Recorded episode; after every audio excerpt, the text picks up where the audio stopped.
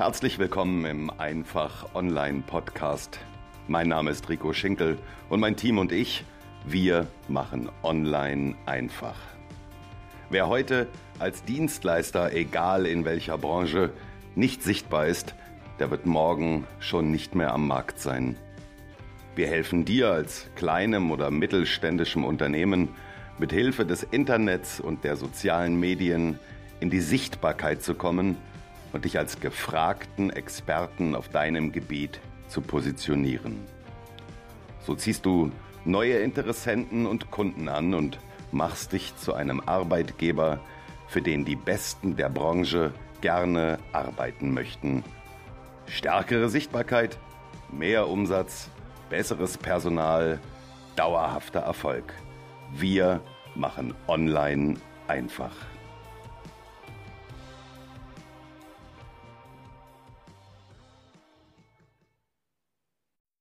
Prima, ich freue mich riesig, dass du wieder dabei bist. Herzlich willkommen zum zweiten Teil dieser eingeschobenen Miniserie in unserem Podcast zum Thema die acht wichtigsten Schritte für deine Sichtbarkeit bei Google und auch natürlich in deiner Zielgruppe. Im ersten Teil haben wir uns darüber unterhalten, Schritt eins Google My Business und Schritt zwei deine Webseite.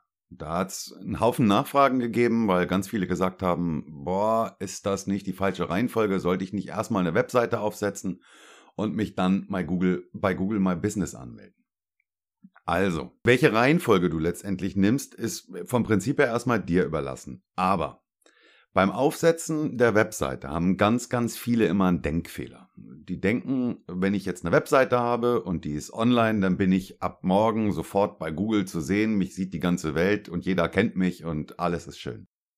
Das ist ein Denkfehler. Nur aufgrund der Tatsache, dass du jetzt eine, eine Webseite online hast, heißt das noch lange nicht, dass dich ähm, deine Kunden, die Sucher, äh, die Interessenten, die im Internet googeln, auch finden. Das dauert eine ganze Weile, bis deine Webseite wirklich so bekannt ist, dass Google auch merkt, ja, erstens mal, ja, da gibt's eine Webseite, zweitens mal, die hat tatsächlich mit dem, mit dem Thema zu tun, was der Sucher da jetzt gerade eingegeben hat bei Google, was der wirklich sucht. Ähm, und drittens mal, dich dann auch so weit im Ranking nach vorne zu bringen, dass du auf die, auf die erste Seite schaffst bei Google. Ja, keine Webseite ist so schlecht besucht wie Seite 2 bei Google. Also du musst schon auf der ersten Seite auftauchen, alles andere macht relativ wenig Sinn. Und deshalb und deswegen als aller, allererster Schritt Anmeldung bei Google My Business. Wenn du lokal, regional Kunden suchst. Wenn du Versicherungsmakler bist und du sitzt auf Gran Canaria, aber du suchst Kunden in Deutschland, dann macht das relativ wenig Sinn. Denn die, die regionale Suche bei, bei Google My Business basiert auf dem auf der Standortverfolgung von Google. Das heißt, wenn ich bei mir auf der Terrasse sitze und ich ziehe mein Handy aus der Tasche und ich suche einen Maurer, dann werden mir nur die Maurer in meiner Umgebung angezeigt. Warum? Weil Google weiß, wo ich gerade bin mit meinem Handy. Wenn ich also auf Gran Canaria sitze und Versicherungsmakler bin, aber meine Kunden sitzen in Deutschland und googeln Versicherungsmakler, dann werde ich denen nicht angezeigt. Also Google My Business macht für dich Sinn, wenn du Dienstleister bist, wenn du Handwerker bist, wenn du was weiß ich, Maurer oder Partyveranstalter, Versicherungsmakler, was auch immer. Du bist Dienstleister und suchst im regionalen Bereich Kunden. Dann ist Google My Business für dich das absolute Nonplusultra. Deswegen steht es auch in dieser die acht wichtigsten Schritte Liste auf Nummer eins die Bestätigung von Google. Die wollen ja wissen, ob du wirklich der bist, der du angibst zu sein und auch da sitzt, wo du angibst zu sein. Die schickt dir Google mit einer Postkarte und die Postkarte ist eine ganze Weile unterwegs. Du kannst gerne diese fünf, sechs, sieben Tage nutzen, die die Postkarte unterwegs ist, um in der Zeit deine Webseite aufzusetzen. Spricht überhaupt nichts dagegen. Wenn du die vorher aufgesetzt hast, ist das auch gut. Aber trotz alledem muss dir bewusst sein, Google My Business in Gottes Namen, das muss als Dienstleister für den regionalen Bereich für dich das absolute Nonplusultra sein und hat absolute Priorität. So, das also als kleiner Rückblick auf den ersten Teil und dann können wir auch schon direkt im zweiten Teil einsteigen. Also Schritt 3 für deine Sichtbarkeit bei Google und in deiner Zielgruppe. Das ist der Blog, der Blog auf deiner Webseite. Und bis heute ist der Blog immer noch ein Hilfsmittel, was am aller, allermeisten unterschätzt wird. Ganz viele sagen immer, ja, in Zeiten von Facebook und dem ganzen Drum und Dran, ähm, wer schreibt denn da noch einen Blog oder wer liest denn da überhaupt noch einen Blog? Uh, Vorsicht. Ein riesen Denkfehler. Deine Webseite ist im Prinzip nichts anderes als ein statisches Gerüst, was im Internet veröffentlicht wird. Da sind verschiedene Seiten, da gibt es die Wir über uns Seite, da gibt es die Kontaktseite, äh, da gibt es die, äh, was weiß ich, also verschiedene Seiten, die einfach in Stein gemeißelt sind, wo sich nichts mehr dran verändert. Ja, das checkt der Crawler von Google einmal ab und erkennt auch irgendwann deine Webseite. Aber im Großen und Ganzen passiert da ja nichts mehr. Außer dass die Leute vielleicht auf deine Webseite kommen, um äh, deine Telefonnummer rauszufinden oder deine E-Mail-Adresse rauszufinden, um dich anzuschreiben. Aber es, es, es findet ja keine Bewegung statt. Und einen Blog auf deine Webseite zu integrieren, macht wahnsinnig viel Sinn. Aus zwei Gründen. Zum einen mal entsteht Bewegung auf deiner Webseite. Das heißt, Google merkt, aha, das ist nicht einfach irgendwie nur etwas, was hier abgelegt wurde als digitale Visitenkarte und, und staubt vor sich hin, sondern da passiert was, da kommt regelmäßig neuer Content. Zur Regelmäßigkeit sprechen wir nachher nochmal. Da kommt regelmäßig neuer Content, da passiert immer wieder was, da ist Bewegung drin. Und das Zweite, deine Kunden, die auf deine Webseite kommen und auf deinen Blog stoßen, können nur anhand deines Blogs, und zwar nur anhand deines Blogs, feststellen, ob du tatsächlich der Experte, der Spezialist auf dem Gebiet bist, den sie suchen. Weil ganz ehrlich, nehmen wir mal an, du bist Maurer. Und du schreibst auf deiner Webseite, hallo, ich bin Maurer und ich bin der Tollste. Ja, das schreiben alle anderen Maurer auch. Ich meine, Entschuldigung, aber du bist bei Weitem nicht der einzige Maurer wahrscheinlich bei dir in der Region.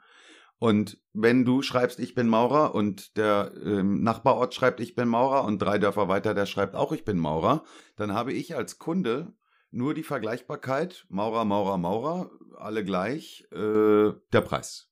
Ja, dann suche ich mir einfach den günstigsten raus.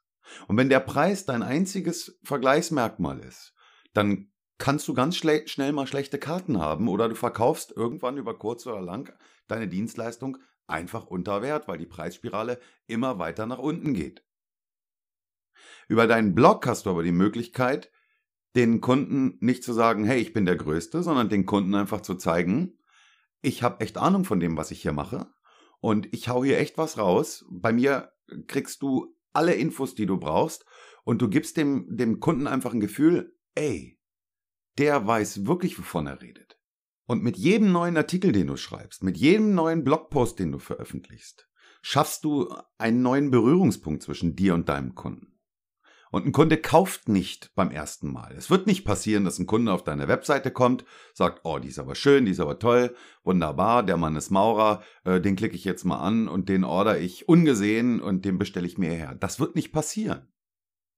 In der Regel braucht ein Kunde, wenn er etwas kauft oder ein Produkt kauft oder eine Dienstleistung kauft, im Schnitt sieben Berührungspunkte mit dir. Siebenmal muss er irgendwie mit dir in Kontakt gewesen sein, dass eine gewisse Basis der Vertrautheit da ist, dass der Kunde sagt, ja, okay, ich bin hier jetzt wirklich doch an der richtigen Adresse und ich bin bereit, den zu engagieren oder ich bin bereit, Produkt XY zu kaufen. Siebenmal. Und wenn du einen Blog hast, in dem du immer und immer wieder News veröffentlichst, dann gibst du deinem Kunden damit eine reelle Chance, dich immer und immer wieder kennenzulernen und immer mehr von dir zu erfahren. Einmal ganz im Ernst. Du kaufst ja auch nicht die Katze im Sack. Du hast mit Sicherheit schon mal einen Urlaub gebucht. Wenn du das online gemacht hast oder mit dem Handy gemacht hast, ähm, nehmen wir mal den klassischen Weg. Du willst mit deiner Familie in Urlaub fahren, gehst ähm, auf irgendeinen, ohne Werbung machen zu wollen, Holiday Check. Gehst auf Holiday Check und äh, suchst dir dein Zielgebiet raus und kriegst die Ergebnisse dann geliefert.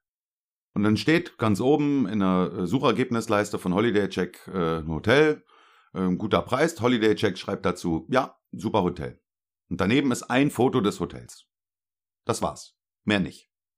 Ist das vertrauenserweckend? Ist dir, ist das genug Information, dass du sagen würdest, jawohl, zack, in den Einkaufswagen, nehme ich, kaufe ich, fliege ich mit meiner Familie hin? Nein. Wir wollen mehr wissen. Jetzt hast du zwei oder drei Suchergebnisse darunter, hast ein anderes Hotel, schreibt Holiday Check auch, ja, ist ein super Hotel. Und dieses Hotel haut ordentlich was raus. Die haben Fotos veröffentlicht, die haben alle möglichen Infos veröffentlicht. Wann gibt's Essen, was für Essen haben wir, äh, was für Pools haben wir, ähm, wie ist die Umgebung, was kann man bei uns für Ausflüge machen und so weiter. Mehr Infos hier bei uns auf der Webseite. Klick. Gehst du denen auf die Webseite. Und die haben einen Blog veröffentlicht, wo die jeden Tag neue Sachen raushauen. Und du kannst irre viel nachlesen über die. Du kommst vielleicht sogar noch in den Bereich, wo Kunden selber ihre Fotos zur Verfügung gestellt haben oder Urlauber, die schon da waren, die beschreiben, wie es da gewesen ist. Du lernst mit jedem Artikel, mit jedem Bericht, mit jedem Blogpost, den du liest, mit jedem Bild, was du da, darüber gezeigt bekommst, lernst du mehr und mehr dieses Hotel kennen und du fängst schon langsam an, dich da wohlzufühlen. Das gefällt dir schon richtig. Du kannst dir das vorstellen. Du äh, hast schon eine Idee, wie das da aussieht, wo die Restaurants sind, äh, wo du abends in die Bar gehst, wo deine Kinder baden können und so weiter. Jetzt bist du an dem Punkt, dass du sagst, ja, das Ding lege ich mir mal in die Favoriten und check mal ab, wie sich da der Preis die nächsten Tage entwickelt. Und die Wahrscheinlichkeit, dass aus dir als Interessent ein Kunde für dieses Hotel wird, ist enorm hoch.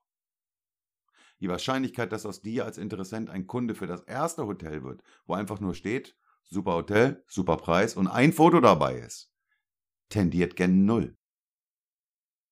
Je mehr Infos du deinen Interessenten in deinem Blog gibst und je besser das ist, was du da rausgibst, umso wahrscheinlicher ist es, dass die Leute sich für dich entscheiden, weil sie für sich entscheiden, ja, der Mann weiß, worüber er redet und der kennt sich wirklich aus. Das ist ein Profi. Jetzt bist du aus der Vergleichbarkeit raus, weil du etwas machst, was die anderen nicht machen. Du zeigst einfach deine Kompetenz, du zeigst deine Expertise. Und wir brauchen diese, diese Customer Journey, diese Kundenreise, diese Berührungspunkte. Die brauchen wir, die brauchen wir immer die brauchst du auch im Privatleben. Wenn du auf der Straße spazieren gehst und von der anderen Straßenseite kommt auf einmal jemand rüber und sagt, Mensch, du siehst klasse aus, ich habe mich total in dich verliebt, wir haben uns zwar noch nie gesehen, aber ich will dich heiraten, komm, lass uns beiden zum Standesamt gehen. Wie hoch ist die Wahrscheinlichkeit, dass das funktioniert und dass du da Ja sagst? Die tendiert gen Null. Aber wenn jemand erstmal vorsichtig anfängt und vorsichtig ähm, antastet, dich anspricht und sagt, Mensch, hallo, ich habe dich gesehen und so weiter, und dann das erste Treffen, das zweite Treffen, das dritte Treffen, dass daraus irgendwann mal eine 20-jährige Beziehung wird oder eine, eine Ehe, die ewig hält, die Wahrscheinlichkeit ist deutlich höher. Also diese, diese Kundenreise, diese Beziehungspunkte, die sind wahnsinnig wichtig. Die brauchen wir. Und du hast nicht viele Möglichkeiten, dem Kunden diese, diese Punkte zu geben. Also Nutze deinen Blog. Wie so ein Blog geschrieben werden sollte, da gibt's keine festen Regeln für. Das kann im Prinzip, das, das musst du für dich selber entscheiden, weil das ist auch wichtig, dass die Kunden auch merken, dass sie es wirklich mit dir zu tun haben, weil an dem, wie du schreibst, sehen sie, wie du tickst und ob du überhaupt einer bist, der für sie in Frage kommt. Natürlich gibt's da ganz große Regeln und, und Tricks und so weiter und so fort, wie man, wie man Blogposts schreibt, die SEO optimiert sind. Das heißt SEO Search Engine Optimized, also sprich für ähm, Suchmaschinen im Internet optimiert. Ja, das ist ein guter Ratschlag, wunderbar, aber wem soll dein Blogpost gefallen? Der Suchmaschine oder deinem Kunden? Also du hast viel mehr davon, wenn dein Blogpost vielleicht zweimal weniger gefunden wird, aber die, die ihn finden und ihn lesen, sich wirklich angesprochen fühlen und sagen, ja, das trifft mich, genau das ist das, was ich jetzt gesucht habe, oder hey, super spannend, was der da schreibt. Also schreibe so, wie du denkst, schreibe das, was du wirklich sagen willst und sprich deinen Kunden wirklich gezielt an. Es bringt dir nichts, wenn dein Kunde davor sitzt und das liest und denkt, ja, sehr optimiert geschrieben, wunderbar, findet äh, bei Google mit Sicherheit äh, hohes Ansehen, dieser Beitrag. Interessiert niemanden. Ein Kunde möchte von dir angesprochen werden.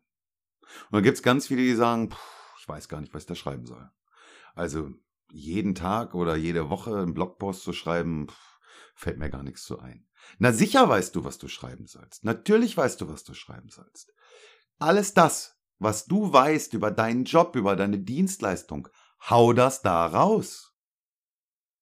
Im Prinzip heutzutage kann sich jeder Kunde alles an Wissen im Internet innerhalb kürzester Zeit sowieso zusammensammeln. Also wenn du es nicht schreibst, schreibt es ein anderer. Der Unterschied ist nur, derjenige, der, der darüber schreibt, derjenige, der diese Infos raushaut, der wird gemeinhin als Experte wahrgenommen. Nehmen wir mal wieder ein Beispiel wirklich aus dem reellen Leben. Ein junger Friseur hat keine Lust mehr, von morgens um 8 bis abends um 18 Uhr bei sich im Laden zu stehen oder in, für, als Angestellter in einem Laden zu stehen. Und sagt, ich will mich selbstständig machen und äh, mir schwebt vor, ich bin der Friseur, der nach Hause kommt. Ja, ich will in meiner Region, hier in meinem Landkreis, möchte ich der Friseur sein, der nach Hause kommt und die Kunden zu Hause betreut. Wenn man das mal checkt bei äh, Google, wie viele Suchanfragen es dazu gibt, ist das ein enormes Potenzial, was der da hat. Und wenn er auch nur über ein, zwei Landkreise arbeiten würde, hätte er wahnsinnig viel Potenzial. Also wir machen Schritt 1, Anmeldung Google My Business. Wir machen Schritt 2, die Webseite. Wir kommen zu Schritt 3 und ich sage, schreib deinen Blog. Und er sagt zu mir, ich weiß gar nicht, was ich schreiben soll. Also beim besten Willen, gerade als Friseur, in so einer Dienstleistung, die ist begnadet für einen Blogartikel. Da könntest du fünf Blogartikel an einem Tag schreiben und jeden Tag würde dir trotzdem noch was Neues einfallen. Es gibt dermaßen viele Suchanfragen zu diesem Thema Friseur, der nach Hause kommt, dass du, wenn du es richtig gemacht hast mit deinem My Business und mit deiner Webseite, relativ schnell ziemlich viele Leute bei dir auf die Seite ziehen kannst. Aber auch hier wieder ganz im Ernst, du wirst nicht der einzige Friseur im Landkreis sein, der seine Dienstleistung anbietet bei den Leuten zu Hause. Also was haben sie als Vergleichbarkeit? Am Ende den Preis. Die schicken eine E-Mail raus, Hallo, lieber Friseur, was kostet das, wenn du zu mir nach Hause kommst? Ich brauche einen Haarschnitt. Und das machen die mit drei oder vier und können sich hinterher nur für den entscheiden, der am günstigsten ist. Oder werden sich für den entscheiden, der am günstigsten ist. Oder der am schnellsten einen Termin machen kann, wie auch immer. Aber du hast mit deinem Blog jetzt die Möglichkeit, da Sachen rauszuhauen und die Leute wirklich vom Hocker zu reißen. Und zwar mit mehr, als sie erwarten. Einen Blogpost raushauen, die fünf Schnellsten Frisuren am Morgen, wenn du verschlafen hast. Nächsten Tag Blogpost raushauen. Ähm, sechs Tipps für eine äh, geniale Kurzhaarfrisur, äh, um nicht jeden Tag gleich auszusehen. Bin nun kein Friseur, ja, aber das äh, ist so spontan jetzt gerade. Äh, der nächste Blogpost, äh, passend natürlich zum Friseur, äh, super Make-up-Tipps für deine Pferde, für deinen Pferdeschwanz. Nächster Blogpost. Ja, also du siehst, du weißt, worauf ich hinaus will. Ja, du kannst dieses ganze Wissen, was du hast, diese Expertise, die du hast, die kannst du da raushauen. Ja, glaubst du, die Leute werden dich jetzt nicht anrufen und werden auf ihren Haarschnitt oder auf ihre Dauerwelle verzichten, nur weil sie von dir den Input in deinem, in deinem Blog gelesen haben und sagen, oh, das, jetzt kann ich das ja auch alles alleine. Na, im Leben nicht.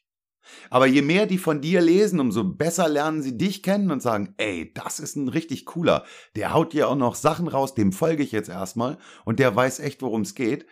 Der trifft hier den Nagel auf den Kopf und du kommst aus der Vergleichbarkeit raus und du wirst derjenige sein, der angerufen wird und bei dem ein Termin gebucht wird. Der Blog ist für dich absolut wichtig und dir fällt garantiert jeden Tag was ein, was du auf deinem Blog für deine Interessenten, für deine, äh, für deine zukünftigen Kunden raushauen kannst. Ich habe es schon gesagt, es gibt mit Sicherheit eine ganze, ganze Menge Regeln, an die man, wenn du das einmal googelst, ja, äh, den richtigen Blogpost schreiben. Da kannst du Tage mit zubringen, wenn du dir das alles durchlesen willst, wie man einen richtigen Blogpost schreibt. Ich will mich nur auf, auf eine einzige, auf die meiner Meinung nach absolut wichtigste Regel, an das wichtigste Gesetz halten und ich will dir das mit auf den Weg geben. Und das heißt Regelmäßigkeit. Wenn du einen Blog schreibst, dann musst du regelmäßig auch dort was veröffentlichen. Zum einen mal für diejenigen, die dir folgen, die das interessiert, die solltest du nicht enttäuschen. Die müssen wissen, okay, hier kommt jede Woche oder alle 14 Tage oder wann auch immer, kommt hier was Neues. Die erwarten das. Und zum anderen mal, wenn ich als neuer Besucher auf deine Webseite komme und ich klicke deinen Blog an und der letzte Blogbeitrag ist drei Jahre alt, na dann weiß ich doch Bescheid. Da interessiert sich einfach jemand nicht mehr dafür. Also wenn du es nicht schaffst, wirklich regelmäßig den Blog zu schreiben, und regelmäßig muss nicht unbedingt jeden Tag sein, regelmäßig könnte wöchentlich sein, regelmäßig kann auch äh, im 14-Tages-Rhythmus sein. Und wenn du gar keine Zeit hast, dann könnte es im schlimmsten Fall auch mal einmal im Monat sein. Aber dann muss es auch wirklich ein Kracher werden. Aber wenn du es nicht schaffst, regelmäßig neue Blogbeiträge zu veröffentlichen, dann lass es lieber sein mit dem Blog. Weil nichts ist schlimmer als ein uralter Blogpost, der als letzter Beitrag da drin steht. Kein Blog zu haben, ist bitter für dich, ist bitter für deine Kunden, ist bitter für die Wahrscheinlichkeit, neue Kunden zu gewinnen, ist extrem bitter für dein Ranking bei Google, aber es ist immer noch besser, als einen Jahre alten Blogpost als letzten Beitrag zu haben. Und dann kommen wir auch schon zum vierten Punkt. Und der vierte Punkt heißt, sei Experte in Foren. Und bei Foren schließe ich jetzt einfach Facebook-Gruppen und ähnliches mit ein. Foren hat es schon vor vielen, vielen Jahren gegeben, bevor es Facebook gab. Foren gibt es auch heute noch. Man soll es nicht glauben, aber für diejenigen, die sich nur bei Facebook rumtreiben, es gibt sehr, sehr tolle und große und starke Foren da draußen. Und der Vorteil in diesen Foren ist, dass es tatsächlich in diesen Foren immer nur um ein einziges bestimmtes explizites Thema geht. Aber es gibt auch sehr viele Facebook-Gruppen eben. Sei Experte in Foren. Im Prinzip kannst du die Mitglieder in Foren, Schrägstrich Facebook-Gruppen, pauschal in zwei Gruppen unterteilen. Die einen, die immer sehr viele Fragen haben, und die anderen, die immer sehr viele sinnvolle Antworten haben. Wenn ich nun also als Leser in so ein Forum oder in so eine Facebook-Gruppe reinkomme und mir das Ganze so durchlese, dann fällt mir immer relativ schnell diese, diese Wertung auf. Ähm, du siehst dann, ja, die Frage von XY und dann die Frage von äh, Anna und die Frage von Paul und so weiter und so fort. Und dann lese ich die Antworten. Und in meinem Kopf passiert es, dass ich diese Selektion vornehme, dass ich sage, aha, das sind unwissende Suchende, aha, und das sind wissende Antwortende. Und wenn du selber in solchen Foren oder in solchen Facebook-Gruppen vielleicht schon unterwegs warst oder bist, dann wird dir bestimmt auch aufgefallen sein, dass so gewisse Namen einem über kurz oder lang immer und immer wieder über den Weg laufen. Und zwar entweder in der einen Gruppe, also als die, die unwissenden Fragenden, aber auffälliger ist es bei den wissenden Antwortenden. Da kommen ganz oft in ganz, ganz vielen Gruppen und Foren immer wieder die gleichen Namen und du denkst, ey, das hat echt Hand und Fuß, was der da von sich gibt. Das macht echt Sinn. Der hat auf so viele Fragen eine Antwort und der geht auch wirklich auf die Leute ein. Es gibt ja viele, die dann einfach nur schreiben, ja, hast du Pech gehabt, musst du dich selber drum kümmern. Ja, mit so einer Antwort kann man nichts anfangen. Wenn ich eine Frage stelle in einem Forum aber wenn ich da jemanden habe, der mir wirklich explizit antwortet, äh, wo ich mich echt gut aufgehoben fühle, wo ich hinterher schreibe, ey, danke, dass du mir darauf geantwortet hast, das war echt klasse, das hat mir echt weitergeholfen, wo ich auch sehe, der gibt sich Mühe, der schreibt nicht nur zwei Worte, sondern drei, vier, fünf, sechs, zehn Sätze. Und der hängt sich wirklich rein und, und versucht wirklich mir mit meiner Frage zu helfen. Oder nicht nur meiner, sondern auch den Fragen der anderen. Dann fällt das relativ schnell auf. Und der Schritt, dann mal auf dessen Profil zu klicken, ist relativ naheliegend. Nämlich mal zu gucken, ey, wer ist das überhaupt? Ja, der hat ja echt Expertise. Da klicke ich doch mal, da gucke ich mal, wer ist das? Und was macht der so?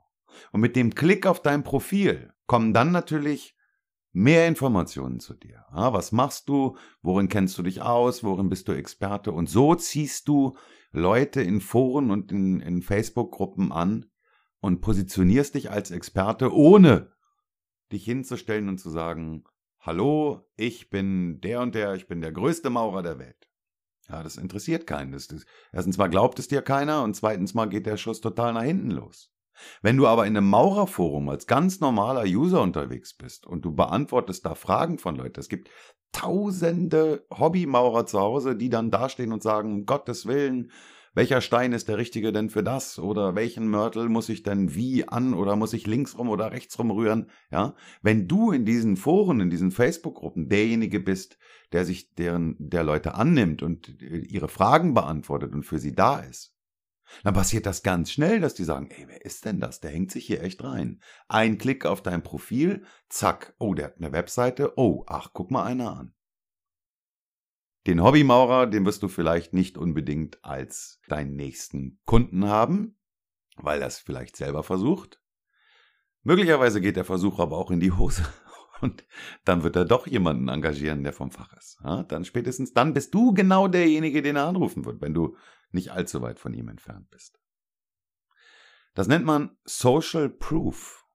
Ja, geprüfte Qualität aus den sozialen Netzwerken, dass ich sehe, okay, der ist da schon als Experte unterwegs und der weiß einfach, wovon er redet und der haut das raus, ohne eine Gegenleistung dafür haben zu wollen.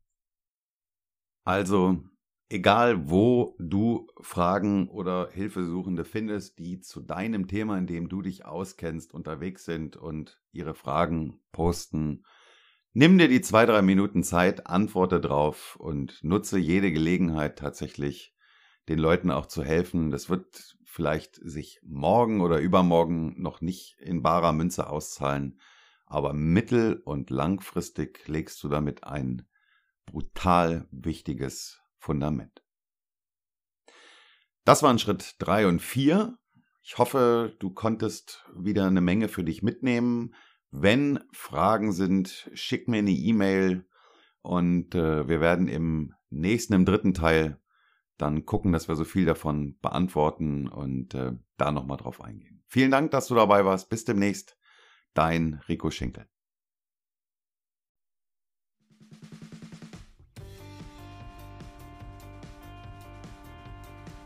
Vielen Dank, dass du wieder dabei warst im Einfach Online Podcast. Wenn dir der Podcast gefällt, würde ich mich sehr freuen, wenn du uns bei iTunes bewertest. Nur mit guten Bewertungen kommt dieser Podcast weiter in die Sichtbarkeit. Abonniere den Podcast, bleibe damit auf dem Laufenden und verpasse keine neue Folge. Besuche mich auch gerne auf meiner Webseite www.ricoschinkel.de und oder schicke mir eine E-Mail an info@ricoschinkel.de. In diesem Sinne, vielen Dank und bis bald.